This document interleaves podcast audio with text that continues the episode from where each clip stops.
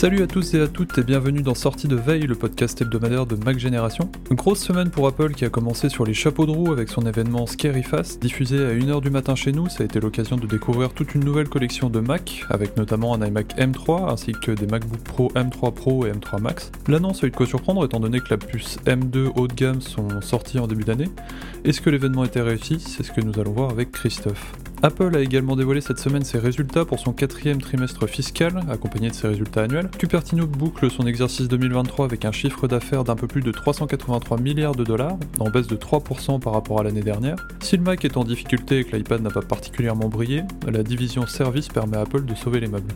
Dans le reste de l'actu, nous reviendrons aussi sur la sortie d'un portage de Resident Evil Village pour iPhone 15 Pro, ainsi que sur la piste envisagée par Cupertino pour rendre compatible l'Apple Watch avec les téléphones Android. Nous sommes le samedi 4 novembre, voici les infos de la semaine qu'il ne fallait pas manquer.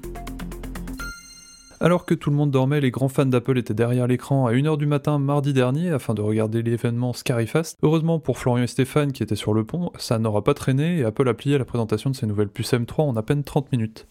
Salut Christophe, ça va? Bonjour Félix, bonjour à tous. Oui, oui, ça va, ouais. T'as réussi à tenir éveillé pour regarder l'événement de, de mardi? Eh bien, comment dire, ça a été assez sport parce que j'ai l'un de mes enfants qui a eu la bonne idée de vomir à minuit et 54 minutes. Aïe, aïe, aïe. oui, ça a été. Il, il a fallu, il a fallu être rapide pour être à peu près euh, à l'heure, à une heure devant, devant le poste. J'ai eu de la chance, mon stream était légèrement en retard par rapport à mes collègues, donc ça m'a permis de de suivre ça en direct, enfin presque. Ouais, puis ça, ça a été rapide l'événement, il a été assez vite évacué et il était donc du coup intégralement consacré au Mac. On a ainsi vu arriver un iMac M3, donc qui était attendu parce que la première version de 2021 était encore bloquée avec une simple puce M1. Apple a également levé le voile sur deux MacBook Pro avec des puces M3 Pro et M3 Max qui seront livrés à partir de mardi prochain. Et plus surprenant encore, Cupertino a mis au placard son MacBook Pro 13 pouces pour ne proposer qu'une seule version euh, 14 pouces d'entrée de gamme avec la puce M3 de base. Euh, Christophe, du coup, cet événement était assez inhabituel pour Apple. On n'a pas souvent l'habitude d'avoir des keynotes aussi courts déjà et surtout diffusés aussi tard. Est-ce que toi, cette formule-là, elle t'a convaincu? Oui, plutôt. Euh, je suis pas fan des, des keynotes enregistrées euh, qu'Apple utilise depuis euh, la Covid, Ouais. mais sur un format court, moi je trouve que ça a un peu plus de sens. Voilà, et donc la durée était très courte et c'était aussi spécial à couvrir. On se doutait que ça allait pas durer euh, des Mhm. heures, mais quand le clap de fin euh, est intervenu au bout de 30 minutes, on a été un petit peu euh, surpris parce que dans, on a toujours l'habitude de, de partir sur une heure ou une heure et demie. Ouais. Et là, on se dit, ah, c'est déjà fini, il va falloir qu'on se dépêche pour écrire les, les articles. donc, euh, donc voilà. Mais l'heure était effectivement in- inhabituelle, mais enfin, je me rappelle d'un temps où Apple organisait des keynotes à Tokyo euh, pour les salons Macworld. Ouais. Et là, c'était vraiment à des heures indécentes. Je crois que pour nous, ça tombait à quelque chose comme 4 heures ou, ou, ou 5 heures du matin. Hmm. Donc finalement, ce, une heure, ça va, c'est encore raisonnable. Oui. Et puis, euh, je je serais pas étonné qu'Apple continue à utiliser ce format pour euh, des annonces qui ne sont pas entre guillemets des, des annonces de premier plan, Ouais. ou même pour faire passer d'autres messages euh, par rapport à des logiciels ou des technologies ou des sujets qui, qui lui tiennent à cœur. Ça, ça peut être intéressant. Ouais. Euh, alors et oui, puis alors pour le MacBook Pro, bah c'est toujours un petit peu difficile parce qu'on a on n'a pas eu euh, l'occasion euh, de les tester, donc euh, c'est Mm. difficile d'avoir un, un, un, un avis euh, définitif là-dessus. Ouais. Euh, c'est vrai que comme tu disais, on a eu euh, deux mises à jour en un an, ce qui est euh, assez exceptionnel. Bon, il y- Ouais. il y, a des raisons à cela. Hein. L'année dernière, on avait attendu longtemps, longtemps, euh, voilà, tout juste il y a un an, euh, la sortie des MacBook Pro M2. Ils ne sont Mhm. jamais venus. Euh, a priori, TSMC avait rencontré pas mal de soucis avec certaines puces euh, M2, ce qui fait qu'Apple les avait commercialisées en, en- en- en tout début d'année. Mhm. Euh, Cette année, d'ailleurs, c'est presque quasiment l'inverse. Euh, On avait arrêté d'attendre euh, ces nouvelles machines. Mhm. On s'était tous dit, oui, bon, bah, c'est un peu dommage, mais, mais l'année euh, est, est finie à la Oui. mi-septembre et tout ça arrivera euh, tranquillement euh, début 2024. Mais j'ai l'impression que, vu que la situation euh, du Macintosh, euh, la situation commerciale est, pas très simple en ce moment, Apple a, voulu accélérer les choses au maximum pour, pour essayer de, relancer euh, son, son, ordinateur pour, pour les fêtes de fin d'année. Ouais, ça se sentait un peu pendant le keynote, j'ai trouvé. C'est vrai que tu avais plusieurs rappels.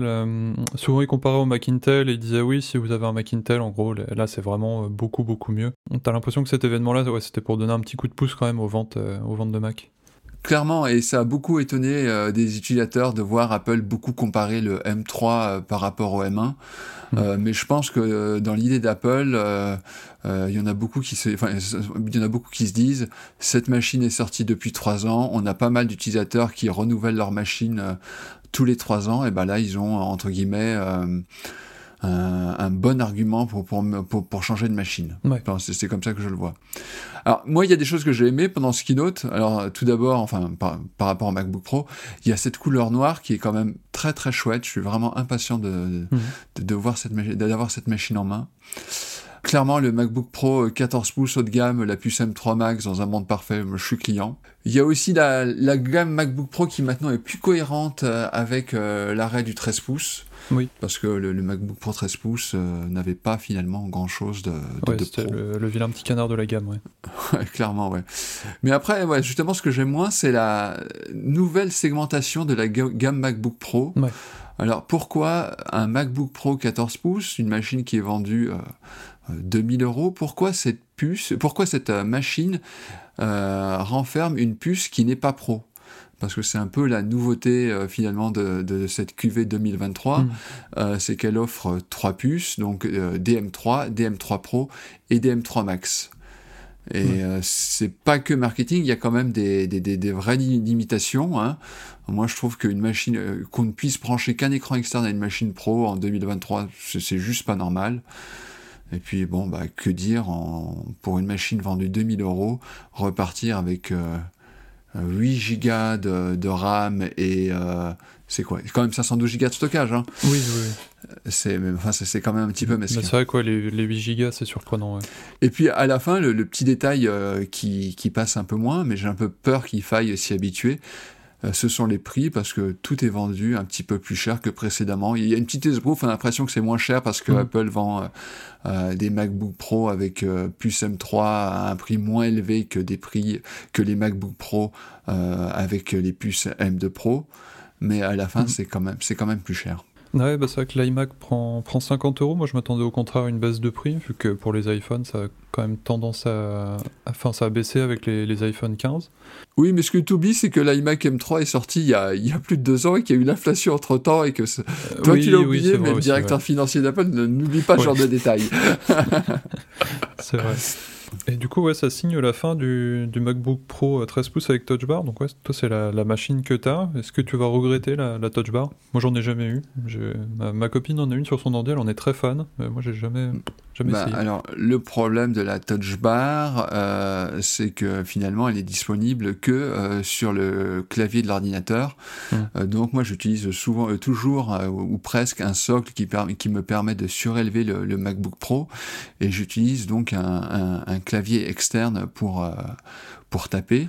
Et ce qui fait que euh, je me sers très très peu de cette touch bar, hmm. sauf pour faire euh, certains ajustements, par exemple pour ajuster le son ou pour avoir accès rapidement à des smileys que j'utilise fréquemment. Mais c'est vrai que j'en fais une utilisation. Ouais. Je serais pas malheureux d'avoir un, un, un, un, Mac avec des bonnes vieilles touches de fonction.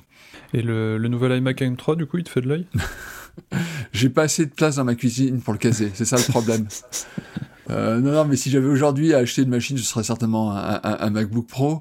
Euh, hmm. Ouais, cette machine, elle me laisse euh, indifférent, et pourtant, d'ailleurs, on, en a un chez MacG. C'est hmm. une super machine. Tu, lui dotes, tu la dotes d'un écran externe et ça fait un très joli combo pour un prix pas très élevé. Hmm. Après, je pense que c'est une machine qui est vendue pour des usages finalement assez spécifiques. Je pense que ça s'intègre très bien dans une chambre euh, d'ado. Je pense hmm. que en entreprise, pour ceux qui euh, déploient des, des, des machines, euh, des postes bureautiques par palette, c'est une machine qui est assez extraordinaire.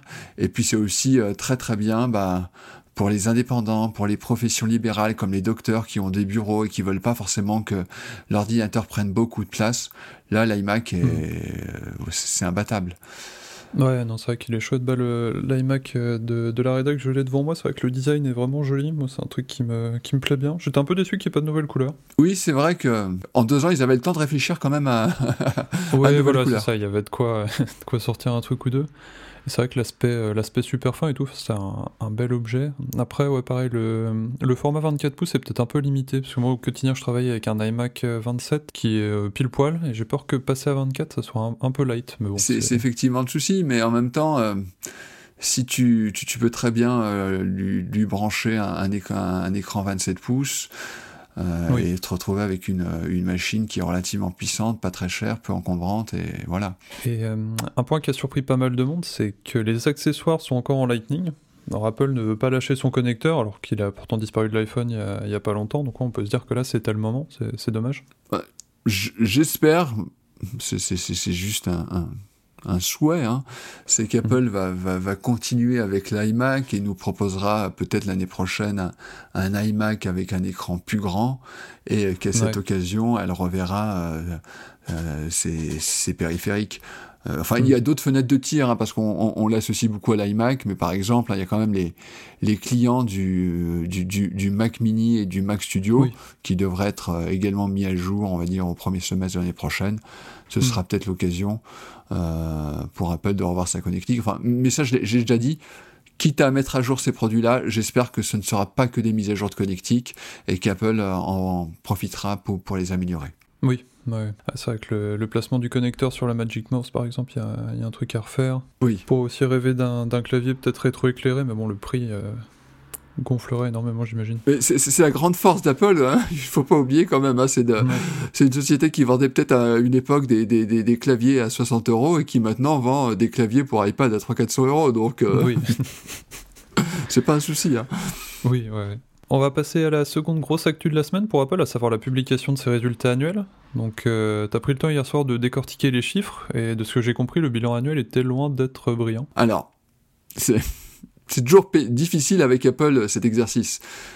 Pour 99,99% des entreprises de la planète, voire même un petit peu plus, voilà, toutes ces entreprises rêveraient de faire une année entre guillemets pas terrible, durant laquelle tu réalises un bénéfice, euh, faut quand même leur entendre, hein, de 96,995 milliards de dollars. Mmh, presque 100 milliards de dollars. Je suis déçu qu'Apple n'ait pas franchi cette barre symbolique. Si près, mais pourtant si loin. Oui, oui à 3 milliards près, c'est sûr. non, mais après, le problème pour Apple euh, cette année, euh, c'est qu'elle est quelque part dans un trou d'air. Hmm. Et ce qui est embêtant, c'est que ce trou d'air pourrait par contre durer il y a des services, il y a les services, euh, c'est toute cette activité qui, qui, connaît une belle croissance, ça c'est évident. Mmh. Mais pour les autres produits, euh, bah, il n'y a rien qui dépasse. Alors certes, euh, le, le contexte économique n'aide pas forcément. Euh, mais on peut se demander malgré tout si tous les produits euh, qui sont actuellement en vente, que ce soit le Mac, l'iPhone ou l'iPad, s'ils n'ont pas atteint leur plein potentiel ou s'ils s'en rapprochent pas grandement. Mmh. Et c'est là le, tout le souci pour Apple. Le, the next big thing, c'est le Vision Pro. Et Apple nous a assuré que les premières années, il fallait pas s'attendre à ce qu'elle en vende des masses. Hmm. Donc euh, là, il y a, y a peut-être un, un, sujet euh, pour Apple, sachant qu'on a entendu qu'il y a quand même d'autres produits qui sont dans le pipe qui peuvent être potentiellement très excitants. A priori, Apple réfléchirait euh, enfin à sortir assez prochainement un iMac, un iPad avec euh, dont l'écran serait pliant. Hmm. Ça, ça peut être un, produit qui peut peut-être euh, relancer durablement les, ventes de tablettes à Apple, par exemple. Ouais, parce que si j'ai bien compris, en gros, les, ventes de tablettes, là, ouais, c'était pas, pas terrible, terrible. Oui, alors c'est toujours un problème récurrent, de toute façon, avec l'iPad. Il y a eu euh, un boom pendant la période Covid, et euh, bah, le, le, soufflet est très vite retombé, ce qui est un petit peu normal hein, d'une certaine manière. Oui. Mais le souci de cette division, c'est que euh, Apple n'a jamais fait autant d'argent avec les tablettes qu'en 2013, et ça, c'est mm. juste pas normal pour une société comme Apple. Ouais. Ouais, non, c'est vrai que c'est des, des, produits qui durent euh, très très bien dans le temps. Donc, bon, je vois mes, mes parents qui ont un iPad 8, je crois, ils ont aucune raison de, de le changer, quoi. C'est effectivement, oui, c'est l'iPad et, c'est très bien, c'est une machine qui, qui, dure très longtemps, euh, mais je pense que le potentiel euh, de l'iPad est, est, est, volontairement bridé par Apple euh, pour ne pas faire trop d'ombre au Mac. Je pense que c'est ça le souci à la fin. Ouais. Et l'iPhone se porte bien? L'iPhone, oui, oui, oui. Enfin, là, là, là, là c'est. C'est-à-dire que ça reste le baromètre ultime d'Apple. Alors c'est vrai mm. que sur l'année, euh, ça a été un petit peu compliqué parce que le lancement des des, je, parle en année fiscale, le lancement mm. des iPhone 14 Pro a été a, été difficile. mais dans l'ensemble, oui, le, le, bateau amiral iPhone se porte plutôt bien. Et surtout dans cette période difficile, Apple a tendance quand même à, à faire mieux que, que la concurrence. Ouais. Et est-ce que Tim Cook a des raisons d'être optimiste pour les fêtes de Noël? Euh, De ce point de vue, oui, justement par rapport euh, aux iPhone 14 Pro, il y avait eu tous ces problèmes de, de, de, production euh, lors des, des, fêtes de l'année dernière. Hmm. Là, ça se passe quand même autrement mieux pour les iPhone 15 et iPhone 15 Pro, qui sont globalement pour le moment bien reçus. Hmm. Donc je pense que, et donc chez Apple, hein, quand l'iPhone va, tout va. donc je pense qu'elle devrait faire de, de belles fête de fin d'année. Après, c'est peut-être euh, pour les, les, mois qui suivent que, ça pourrait se compliquer. Ouais. c'est vrai que l'année dernière, c'était particulièrement euh, catastrophique. Moi, j'ai plusieurs amis qui voulaient acheter un iPhone, bah, c'est le 14 Pro du coup, et ouais, qui avaient dû attendre janvier-février parce qu'il y avait du stock nulle part, quoi. Ah, le, Père Noël a effectivement eu quelques soucis euh, à, ce moment-là, ouais. Euh, cette semaine, on a aussi vu arriver le premier gros jeu réservé à l'iPhone 15 Pro, à savoir un portage de Resident Evil Village. Donc dans l'idée, c'est exactement le même jeu que sur PS4 ou PC, mais optimisé pour les plateformes d'Apple. Le jeu était disponible, euh, enfin était déjà disponible sur Mac depuis l'année dernière, et son arrivée sur un téléphone, ça a de quoi impressionner. Il pèse plus de 15 Go et nécessite au minimum une puce A17 Pro, donc un iPhone 15 Pro, ou un iPad M1 ou M2. Moi, j'ai eu l'occasion de venir au bout de la démo qui dure une bonne heure. Personnellement, ça m'a pas plus impressionné que ça, euh, vu que bah, déjà c'est injouable au, au tactile, c'est pas super optimisé non plus au niveau graphique. Alors ouais, ça tourne pas trop mal quand on sabre les paramètres graphiques, mais c'est pas foufou non plus pour y jouer. C'est loin d'être la meilleure manière de profiter du jeu. Christophe, tu penses que c'est une bonne stratégie, toi, de porter des gros jeux macOS comme ça sur iPhone? Alors, tout d'abord, les 15 Go, tu les as téléchargés en Wi-Fi ou en Ethernet? Là, je comprends maintenant l'intérêt du USB-C pour Ethernet. Je sais pas si Apple va clairement expliciter, sa stratégie à la fin, mais les architectures des Mac, des iPad mm. Pro et des iPhone Pro sont maintenant relativement proches. Mm. Et on arrive à un niveau de puissance où l'on peut faire tourner des jeux assez poussés dans des conditions acceptables. Bon, a priori, tu as l'air de dire que euh, dans le cas de, Resident Evil, c'est encore un petit peu compliqué. Mm. Mais malgré tout, euh, ça reste quand même. Enfin, il y a quelques années, c'était quand même quelque chose d'impensable. Et là, ah oui, oui. non, ouais, ça tourne bien. On y est presque. Euh, l'idée d'Apple, à mon avis, c'est d'aller voir les éditeurs et de leur dire vous pouvez, avec mes outils, sans trop d'efforts, enfin, ça. C'est vite dit, hein, porter mmh, mes jeux sur toutes mes plateformes. Et c'est peut-être ça qui va finalement euh, changer la donne. Avant, les éditeurs, ils traînaient un peu la patte pour porter un jeu sur Mac.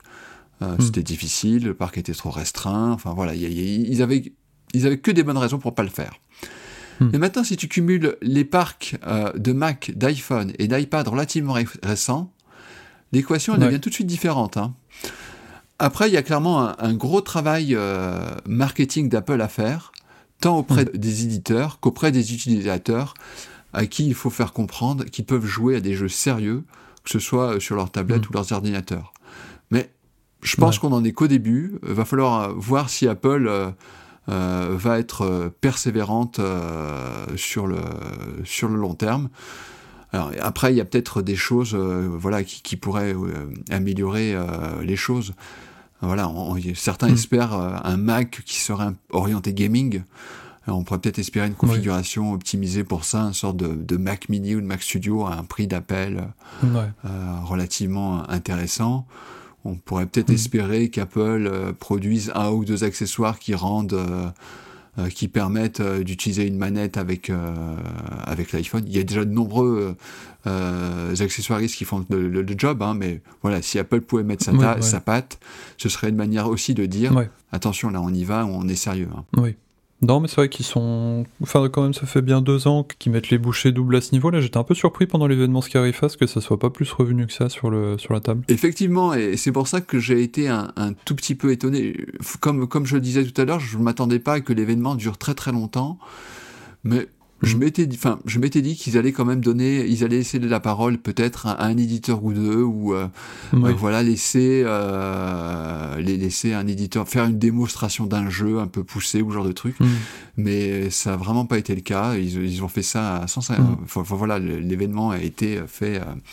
ça allait à 150 à l'heure. Je me demande s'il n'y a pas eu peut-être aussi une prise de décision assez tardive chez Apple.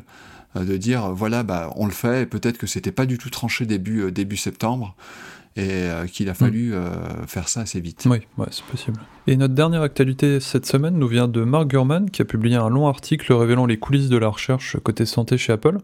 On y apprend notamment que Cupertino a longtemps envisagé de laisser l'Apple Watch fonctionner avec des téléphones Android. La manœuvre est loin d'être bête étant donné qu'elle aurait pu ouvrir la montre à un tout nouveau public. Euh, pourquoi le plan a capoté du coup, Christophe? Pour moi, c'est peut-être la différence entre l'Apple de, Tim Cook et celle de Steve Jobs. Euh, L'Apple de Tim Cook n'aime pas que les produits Apple se, se challenge trop, trop entre eux. Hmm.